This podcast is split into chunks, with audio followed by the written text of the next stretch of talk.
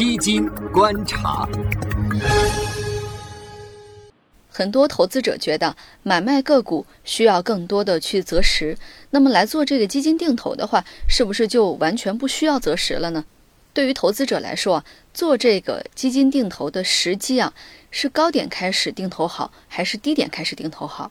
其实我一直强调的就是定投，你基本上可以不管时间。为什么这么说呢？因为定投对于在股票市场沉浮几十年，就是觉得自己的这个炒股能力特别强的人来说，其实看不上定投的，觉得我精准的找到市场的低点，一笔买入，然后再精准的找到市场的最高点，一笔卖出，这样子赚的钱绝对是最多的。这个说法对不对？肯定是对。如果我确实能够精确的判断出什么时候是低点，什么时候是高点，那我肯定不用做定投，我就做这样子的波段操作。但现实是什么？现实是绝大多数人，实际上他是判断不出这个点到底出现在哪里的。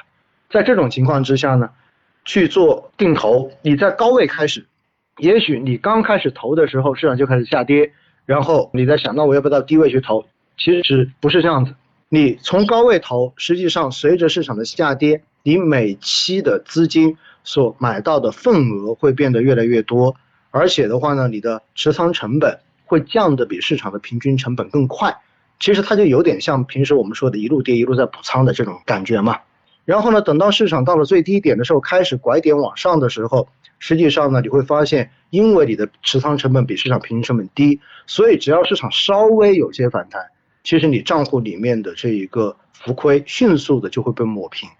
甚至于不用等到后期的这一个价格，就是净值也好或者股价也好。涨回到之前你开始的那个点，实际上你就已经开始盈利了。而且如果涨到之前的那个点，可能你这个时候盈利已经非常的丰厚了。所以高点开始定投也不用着急，你坚持就行了。回过头来，如果你在低点开始定投，反而很多人会觉得，既然到了低点，为什么不多买点，对不对？但是事实还是那个心态啊，因为你不知道这个时候是不是就是最低点。我们自己在这个行业几十年，说实话，我们去判断这个市场的拐点，当然会有很多的指标参数可以供你参考。但是市场最大的风险就是不确定，并不是说历史上面会发生的事情，现在接下来就一定会发生。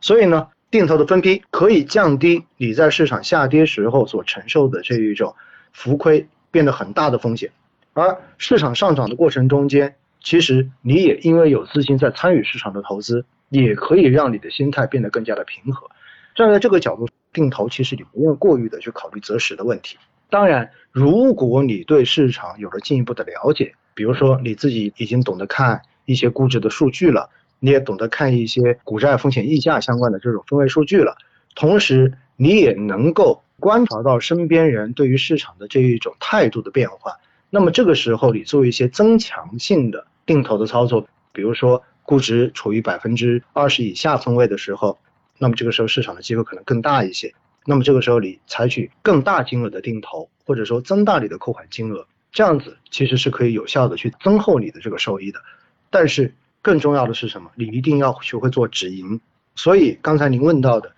定投是不是完全不要择时？定投的这一个止盈，你可以去采取类择时的方式，但是。更简单的是采取你账户里面的目标收益去止盈，可能这些跟择时的关系也不会很大。因此呢，我总结一下关于这个问题，定投其实你真的可以比较少的去关注这个时点的问题，随时开始都是 OK 的。只不过呢，定投你只要知道它的目的是为了让你的这个投资变得更简单，可以让你的心态变得更平和，让你的这个门槛变得更低一些。所以。它能够在长期的坚持中间给到你市场的平均收益，或者说略高于平均收益的这样的一个水平，这就是定投。